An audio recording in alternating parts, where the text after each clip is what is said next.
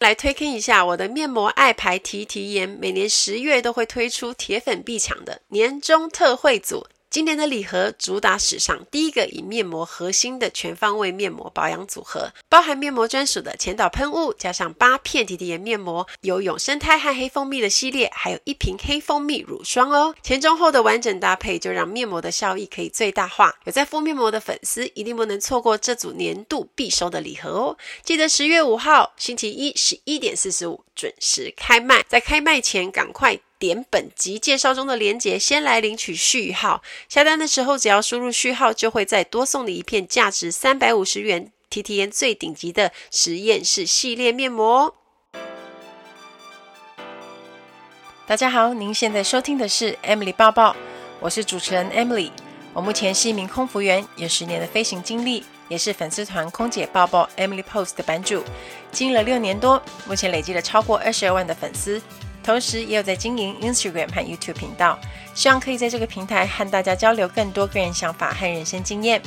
在 Emily 包包的频道中，主要是会绕着 Post、P O S T、People、Occupation、Society、Travel 的四大方向主题来谈，从自我成长、工作甘苦、世界文化与旅游时事等相关内容。还没有追踪我的，也赶快订阅起来吧！现在在 Apple Podcast、Spotify、Google Podcast 和 KKBox 都可以收听得到 Emily 包包哦。你如果喜欢这一集的节目，也欢迎大家在 iTunes Store 给我五颗星的评价，也可以留言鼓励我哦。今天的节目就开始喽，请让我带着你的思绪一起飞翔吧。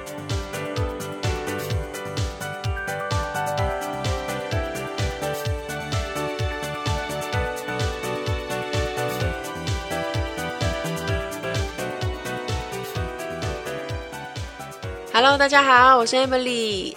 上个礼拜呢，我们的主题是谈如何改善拖延症。那我其实收到蛮多的私讯，大家都很有同感，因为我们的周围，可能包括我们本身自己，都是有拖延体质的人。那天在跟我妹聊天呢、因为她从前一阵子，她就在跟我嚷嚷说：“诶，我要减肥，我要减肥，我太胖了。”然后以我的观察呢，她根本就没有任何的进展。虽然我发现她有持续的在健身房运动啊，做重训啊，但是。他根本就没有少吃过，而最新的进度是跟我讲说：“哎，好了，我真的要减肥了，最近真的胖很多。但是我要等过完中秋后，因为中秋节要烤肉，我要大吃。所以这就是很血淋淋的例子。身为姐姐的我，只好翻个白眼给他，跟跟他说：随便你了。好，这个礼拜呢，是我。”做完鼻中隔手术的第二周，那很谢谢大家的关心。我现在还在复原当中，而且每个礼拜我都要回诊、回医院再去畅通鼻子，因为医生说回诊大概至少要一个月，然后希望之后呢，每一次的回诊可以让鼻子越来越顺。那鼻子顺了呢，一切也都会很顺。然后这个礼拜我分享了鼻中隔手术的全记录，朋友还特别传来跟我讲说，也太可怕、太写实，我实在不敢看下去。因为我是尽量分享我的真实感受，而且局部麻醉真的是可以知道所有的事情。后来我才知道，真的有很多人有这个问题。那也希望我的文章可以帮助到大家。不过呢，如果你有任何关于鼻中隔弯曲的问题，我还是建议大家亲自去医院咨询医生最准哦。因为每个人的状况不一样，也不见得每个人都要手术，健康平安还是最重要的。所以呢，大家如果有这个状况的朋友，还是赶快去看诊吧。这个礼拜一在粉丝团做了久违的直播，然后是介绍虾皮超级品牌日的优惠，也跟大家介绍。秋季的彩妆新品，然后看到一些铁粉们上线，我觉得蛮感动的。希望我之后会多开一点直播，可以跟大家聊聊天。尤其是每周 Podcast 的主题，其实我们都有很多东西可以讨论。那加上我常常也会收到大家的讯息啊、留言啊，然后每个人也有自己的个人经验想要分享，所以我觉得可以趁着一则直播，让大家在线上问问题，我也可以直接回答大家的疑问，或者给大家建议。这个礼拜我有做一个很有趣的工作，就是我受邀到台中的日曜天地 Outlet 去拍摄，然后当天有非常好玩的滑行李箱大赛，所有提前报名的参赛者呢，他们要带自己家里的行李箱到现场来。活动现场有一个精心设计的飞机跑道，那跑道上呢，还有标注几个位置，就是每一个位置你只要那是一个格子，像比如说精品包包、行李箱，那你只要滑到那个格子里，就可以把奖品带回家。然后当天到活动现场的时候，我还没进去，我就发现门口已经有人在排队，然后拿着行李箱一直在试滑，因为大家就是想要把奖品带回去。然后当天活动主持人介绍我出场之后，就替我试完了，我就觉得非常好玩。好笑的是，我还差一点拿到万元名牌跑，就只差那么一点点。因为我是专门在拉行李箱的，我手感之好，让现场工作人员差点吓出一身冷汗。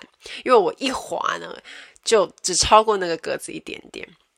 而且呢，我现场念了机上广播，因为要让大家有伪出国的感觉。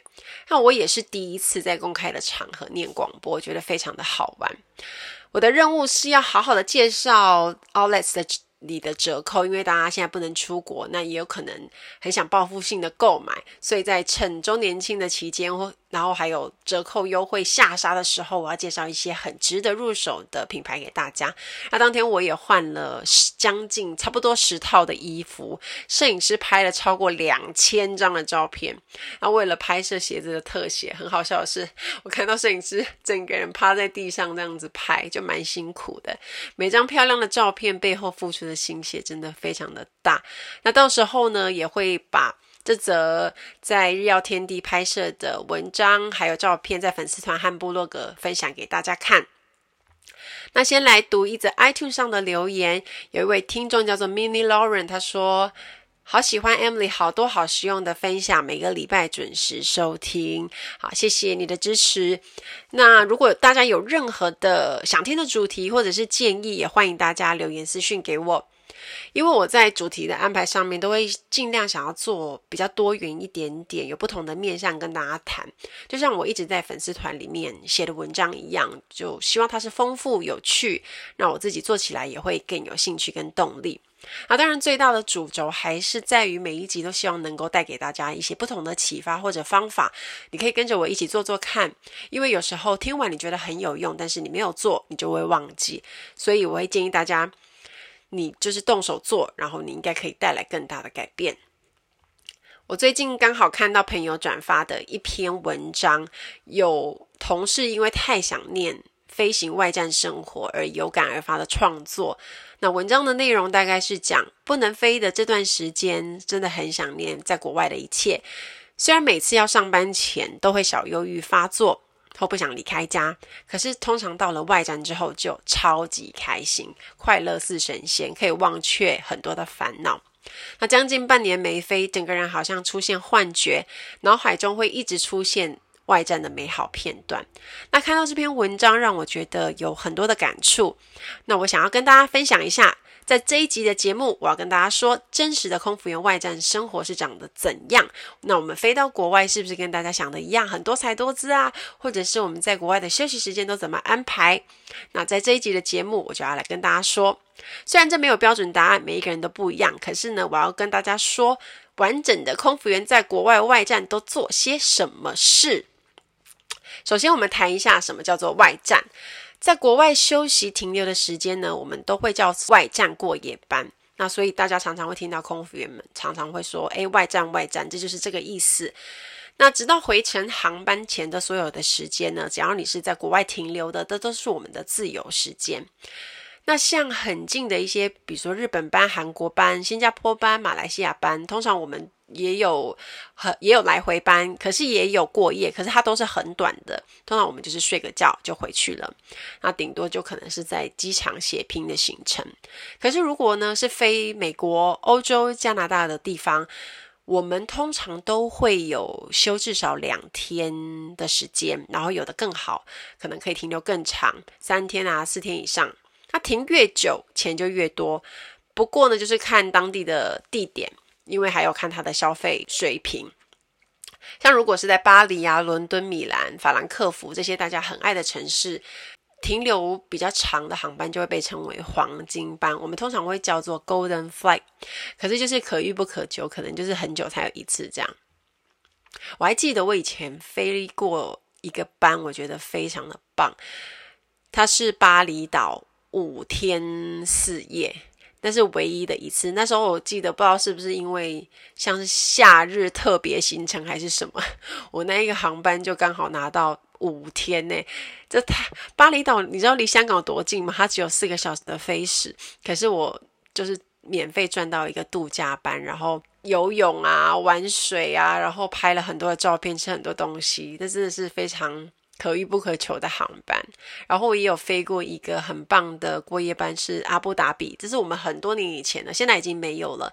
当时是香港飞阿布达比，然后停一天，然后阿布达比再飞 JEDA 来回，然后之后再停在阿布达比停留两天，总共我记得那个 pattern 大概是七天的航班，所以那是目前为止我飞过最长的。然后钱也最多的，因为那一次的航班，我大概拿了应该有超过台币两万多块以上的外站津贴，所以我到现在都一直还记得哦。那种航班真的是非常喜欢，那我觉得那是我就是一辈子很难忘的过夜班。那不管在哪个城市，只要是过夜班呢，大家到了饭店，大家都会在 lobby 排队等待，等等待领那个外站津贴。那各家航空公司对于外站津贴有不同的算法跟给法。那像我们家就是领当地的货币，那这一点其实非常方便，因为你不用再自己换钱。那一般来说，我们会计算就是停留的长短、餐费，还有过夜补贴的加总，那就是我们整个的外站津贴。那不同城市的外站津贴加起来都是很可观的数字，因为我们的底薪原本就不高，那都是因为外站津贴往上加。如果花的越少，当然就可以多存一点钱。举个例子来说，像是飞巴塞隆纳，如果你停留两天，大概就可以拿到两百多欧元；如果停三天，就一定会超过三百多欧，所以台币大概就是一万多块。那外站津贴其实是非常补的一笔钱。每个月如果你有三个长班，光是外站津贴，你可能就会超过台币两万五以上。那空服员呢，都在外站做什么呢？我个人特别整理出来，我觉得空服员在外站最爱做的有两件事情。第一件事情就是吃饭店的 buffet 自助式早餐。我觉得空服员认真说起来呢，很常吃、很爱吃的就是饭店的自助式早餐，因为饭店会给我们有有点像是员工优惠价，然后打完折都会比一般的客人便宜很多。像之前飞欧洲啊，有那种十一欧、十三欧。的早餐吃到饱，我记得以前很早以前还有米兰那种五欧哦，好像还不到十欧，就非常便宜便宜的早餐。虽然它很简单，可能只有一个，比如说有蛋啊，有一些沙拉，然后有火腿啊、cheese 啊、面包，可是就因为非常便宜啊。因为如果你去过欧洲的话，你应该知道，随便喝个咖啡可能也是一点多欧，所以对组员来说根本可以吃饱，就是天堂。然后。我们就是有一餐就要吃够本的心态，所以大多数的组员呢，都会在早餐故意吃很饱，因为这样子你中餐就不用吃嘛，然后下一餐就是晚餐。然后我们的心中都会有每一个各国饭店的自助式早餐排名，大家就会有自己最喜欢的。像比如说法兰克福的早餐就很受欢迎啊。因为它有现做的巧克力牛奶，你可以自己有那个乐趣，自己拌，拿巧克力、白巧克力、黑巧克力都会给你，然后有热牛奶直接给你，然后你就可以自己慢慢融、慢慢融，做一个现做的巧克力牛奶。然后它也有现炒的欧姆蛋啊，啊，面包都很好吃。大家知道欧洲面包，尤其德国的面包是非常好吃的。而且最特别的是，早上还有香槟，可以让有一些同事一早就免费买醉，所以难怪大受欢迎。所以在外站的自助式早餐是我们很喜欢的。那还有第二件事，也是组员们在外站很喜欢做的，就是狂扫超市的食物。我觉得很多的，你去很多的城市。就是大家未必会去观光，可是一定会去的地方就是超市。大家很爱去超市买东西，那包括我自己也是。那最好呢，超市就在饭店的附近，因为这样子走路就会到。你如果想到什么要补货，你可以随时去。可是像有一些超市，它会比较远。饭店会安排接驳车，就很贴心，而且还有固定接车的时段，所以我们只要看好时间就去搭车就好了。那大包小包你买完，你也不用提的上气不接下气。那根据我的观察呢，很多的同事非常爱买菜，因为香港入境他可以带很多的东西，限制很少，所以如果在国外买呢，他可以觉得比较便宜、比较省呢，大家就会不管行李箱有多重，还是会这样子扛回来啊。尤其是像水果，也是大家也是扛的非常努力。不过当然入境台湾是不行啦，所以每次我看到香港同事在西班牙狂买哈梦火腿，就是西班牙一定要吃的生火腿，他们都要带回香港吃，我都会投以非常羡慕的眼光，所以我就只能在当地吃，因为我带不回台湾。那像我一般在超市呢，我都会买当地好吃的零食饼干，然后就带回来给家人朋友吃。那一定会买的就是水果跟优格。因为国外的优格很好吃，又非常的便宜。我之前在开直播或者是在国外的时候，我也会拍照给大家看嘛，也也有在线动分享过。所以就是必吃的那些品牌，像我就很喜欢西班牙的达诺内的牌子。所以你买回来优格，你就可以在饭店的冰箱冰着。我就会趁比如说呃两三天的 stay 把它吃完，然后就会就是过过瘾。因为你要下一次要吃，就可能要一段时间。那国外的大超市呢，也有很多是现做的餐点啊，或者是一些好吃的面包、微波食品，组员也都很爱买。因为不想出房门的人呢，就会一次去超市把它买完，接着三餐就会在房间搞定。那如果我们是住有厨房的饭店呢，我们也会很多，就是会买很多菜回来呢，就开始煮饭。然后组员也很喜欢买酒，因为国外的酒真的很便宜。如果喜欢喝的同事呢，也都会趁在国外的时候，然后去超市买回家。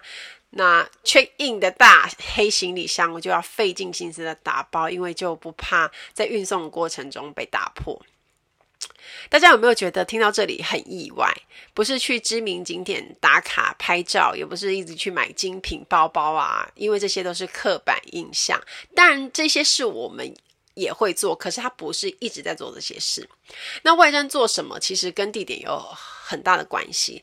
比如说，如果飞日本、韩国的话，我们就会忙着出门去买东西，因为停留的时间很短，那在房间的机会很低，所以就是大家都是一直往外跑，可能通常就是买回来很晚回来，然后准备睡觉跟打包而已。可是如果你是飞呃欧洲、美国、加拿大，不出门的机会是非常高的。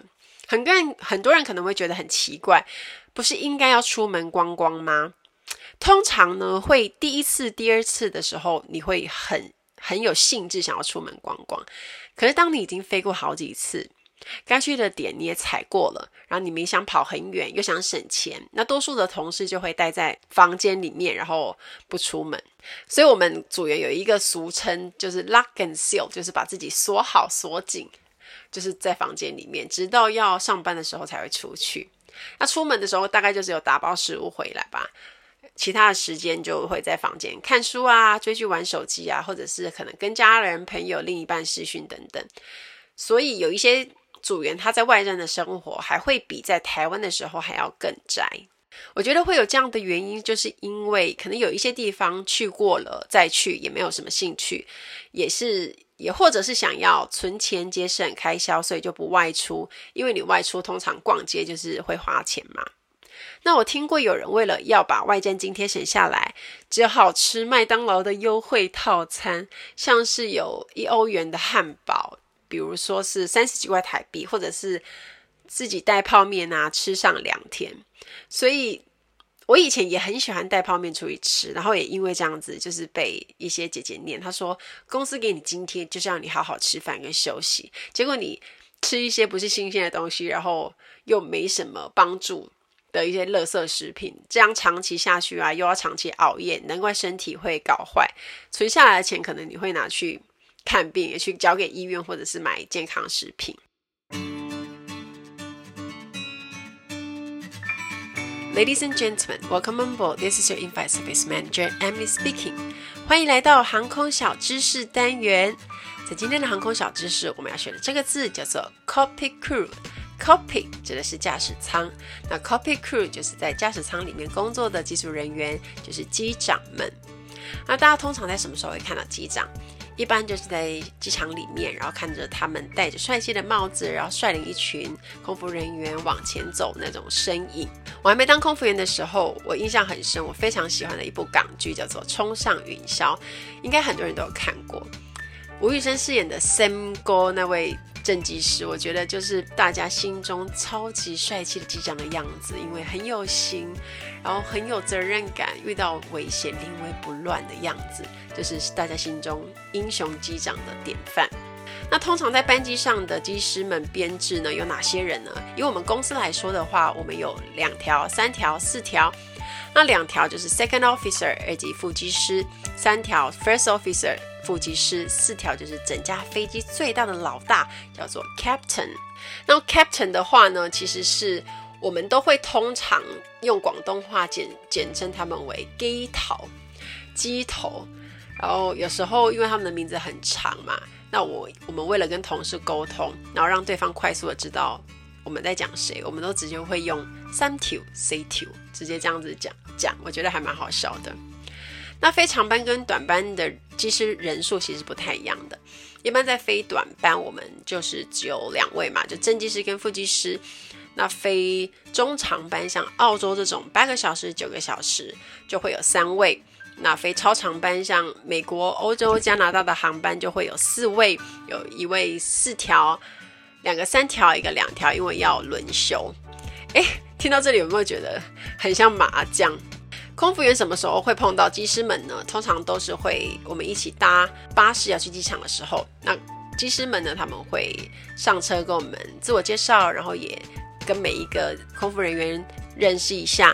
那最主要是要跟我们讲一些飞行的资讯，比如说飞时多少、多少时间，然后天气怎么样啊，有什么样的状况啊，怎么跟他们讲啊，等等这些比较关键的资讯。可是短班基本上我们不太有机会说话的。嗯，都通常就是在机上这样子打完仗下班之后呢，然后最后一次就是再一次见面的时候，就是客人都已经下去了，机师他们就会拿起广播跟我们讲说，Thank you guys, see you later。那这样子一个航班大概就结束了。在飞长班的时候是会比较有机会跟他们聊天的，尤其是在服务头等舱跟商务舱的时候，因为他们都在前面工作。那我们除了要服务客人，也要送东西给机长吃嘛，帮他们准备饮料。那有一次我听座舱经理在跟负责打厨房的阿姐讲说：“诶，你的男朋友吃饱了吗？那现在男朋友是谁跟谁在里面呢？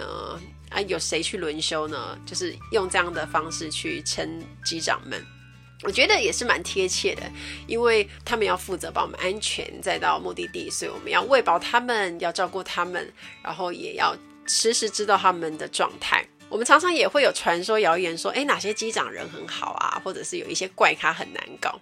我们公司最有名的一个传说就是有一个机师，他对茶的浓度是很要求的，然后他会规定。空服员们在 serve 他的时候，就是他的热水，然后他的红茶茶包要这样子浸泡十二下才要喝，这个是我们很有名的啦，但不知道是真的假的。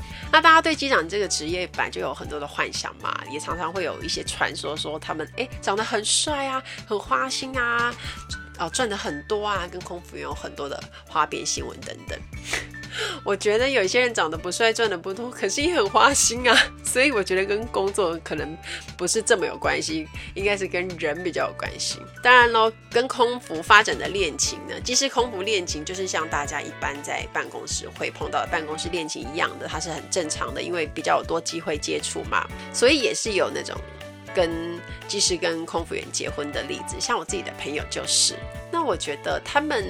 以我自己的个人经验，因为我曾经就是也有碰过技师的追求，那我觉得他们还是蛮懂女生的，就是很懂女生喜欢什么，然后很懂追。我印象很深刻，就是他特别换进我的航班去跟我飞，然后制造小惊喜。重点是还会在我的 mailbox 箱子里面放一些。外站的礼物啊，随时就是给你一些意想不到的 惊喜。我觉得就是很懂女生的心情，然后呢，也会在外站安排吃饭啊等等这些。我觉得应该就是因为他们身经百战吧。我觉得空服员最喜欢的机师们，其实大家都是会，其实跟座舱经理一样，大家会希望一起工作的人呢，他是。尤其是他是整架飞机最大的人，那我们都会每次听到他们讲说，哦，如果你们遇到给你们 hard time 的客人，然后或者是很难搞的客人啊，一定要马上让我们知道，我们就会把他们踢下去。那每次听到机长们在 briefing 的时候这样讲，我们就会觉得哇，特别的安心，因为觉得他是呃很有责任感，然后也让我们觉得很有依靠的一个机师。那因为我们也是一个团队，所以当然。把客人载到目的地是他们最主要的工作，那其实也是跟我们就是前舱跟后舱也得要一起合作，才可以成就每一次很安全，然后也很开心的飞行。希望大家会喜欢这一集的航空小知识，我们下次再见喽，拜拜。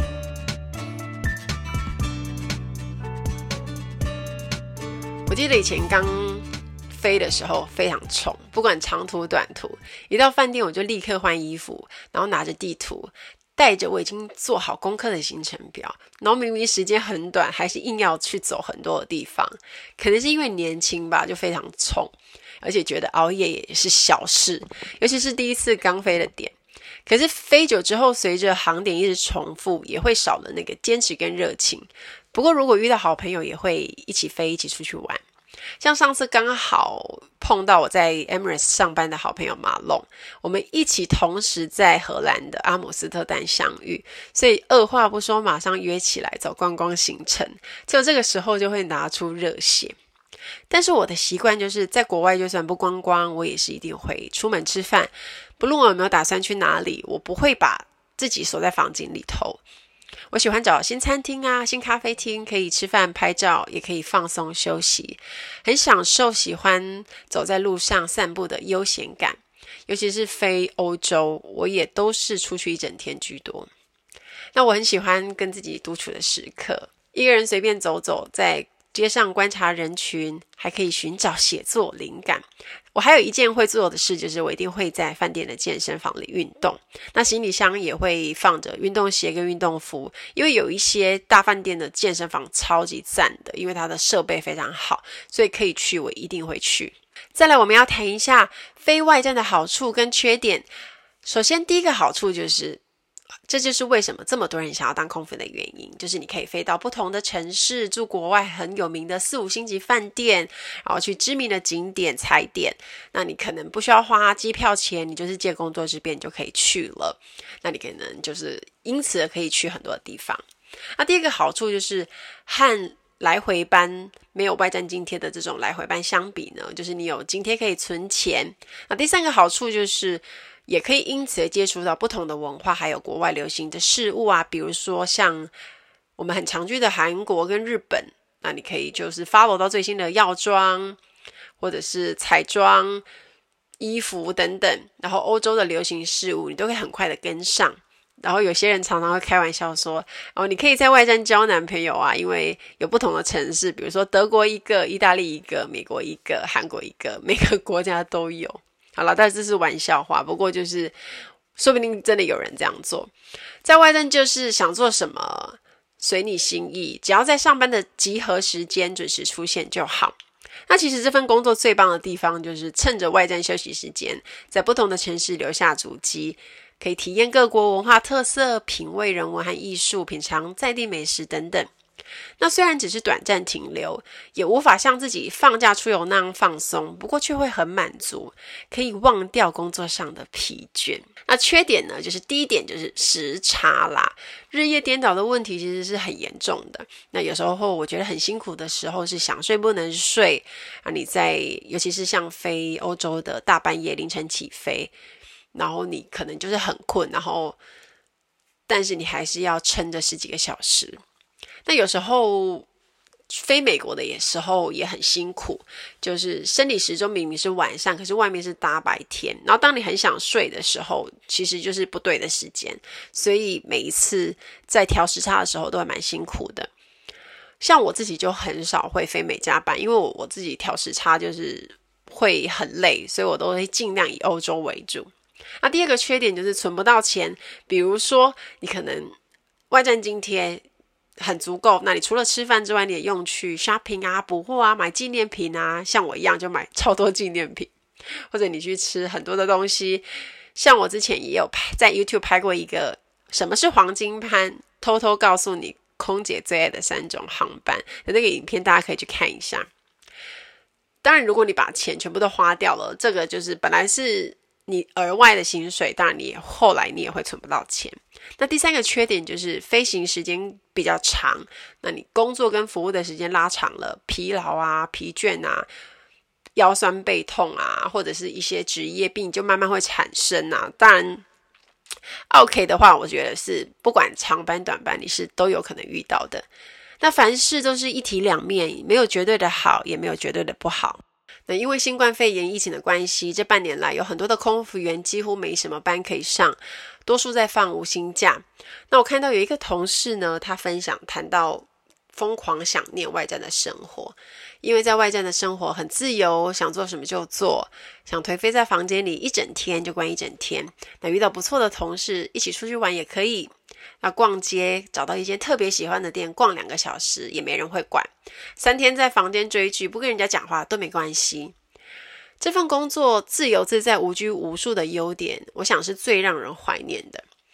有些可能因为在家里有压力要顾小孩的妈妈同事们，也是趁着飞到国外去透透气，暂时喘息几天，让自己可以好好的睡、好好吃、很休息，没人会管，没人会烦。这也是其他工作不太会有的优点。我想这也是为什么很多人喜欢的原因。我那天还跟同事聊到说，我们从来没有这么久没有去日本过，以前几乎每一个月都要想办法飞个日日本班去。补货啊，买东西、吃东西，那现在就有一种不知道什么时候还可以再去的感觉。我想也一定有很多的台湾人非常喜欢去日本，一年可能都会规划两次的日本游。那我现在在看到以前的外战照片的时候，都会觉得天哪，这好像几个世纪以前的事。这阵子在写书的时候呢，也常常在翻飞过的城市跟照片。那尤其是看到西班牙的时候，我一直因为工作的关系很想念的时候，我就可以去换班来飞，比如说马德里啊、巴塞隆纳。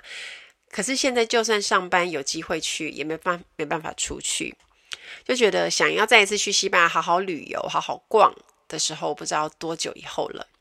那这两天我看到 TVBS 有一则采访的新闻，他访问外商航空公司的组员，那关于这一次疫情重创航空业，对于他们的生活有哪些改变？那我就看到有在国外上班的组员就分享自己这阵子的心路历程。特别的是，因为他是在以国外为基地，那他根本来不及跟同事说拜拜，他下班的时候就收到一封 email，然后就。被通知说被资遣了，那他本来以为月底还有一个航班，结果因为收到这个 email，全部的东西都没了。我他整个觉得很傻眼。那面对公司突如其来的裁员，很惊吓，但也只能接受，想办法找其他的出路。最近有很多航空公司裁员的事情，尤其是像我们公司最近也有重整的新闻，所以大家都很紧张，也很人心惶惶。那有些人飞得很久，已经很习惯这样的生活形态跟节奏，不知道该怎么办。但是我也看到有一些同事开始做起副业，学习第二专长。像我最近看到有同事在脸书分享，他开始当美睫师，然后卖保养品，或者是去找其他的兼职。不管未来怎样，但是都是我们自己无法控制的事。但是多学一点东西又可以有收入，我觉得当然是很好。毕竟航空业可以恢复到正常时期的营运，最快可能也要等到二零二三以后的事了。这次的疫情影响了很多人的生活，那遇到一些突如其来的变化呢，或者是长期以来的生活习惯和节奏被强迫改变。也是一个契机，让我们去正视自己真正在意的东西，或者是我们觉得最珍贵的事。因为以前可能觉得理所当然啊，就跟吃饭喝水一样简单。比如说，对我们来说，开员员工优惠票可以随时开，想去哪里就去。就算我们不自己安排旅游，那我们也可以趁工作之便偷闲。以前很忙碌的时候，连要申请无薪假都还不见得拿得到，现在则是不知道要放到什么时候。所以，这完全是截然不同的感受。我有一位在外商工作的朋友说，飞了这么久，一直都觉得飞行不只是工作，就是生活。现在被迫离开，觉得很错愕。可是从另一个角度去想，却也是一个展开自己人生下一个下一段旅程的契机。去做一些自己本来很想做，可是一直还没有做的事。当然，航空业只是冰山一角，有很多行业都受到影响了，从工作形态和生活都有了改变。有人是在家工作，有人是远距，所以我们的心态都要去快速的调整跟调试，也要去适应这样的生活呢，可能也会变成常态。毕竟，只要疫情还没有结束，就会一直存在很多变数。在等待世界慢慢修复恢复的时候，我们也只能自己做好心理建设，随遇而安，也要想办法生存，度过难关。你如果喜欢这一集的节目，也欢迎大家在 iTunes Store 给我五颗星的评价，也可以留言鼓励我哦。听完今天的节目，你应该也有些想法，我也很想知道大家的回馈。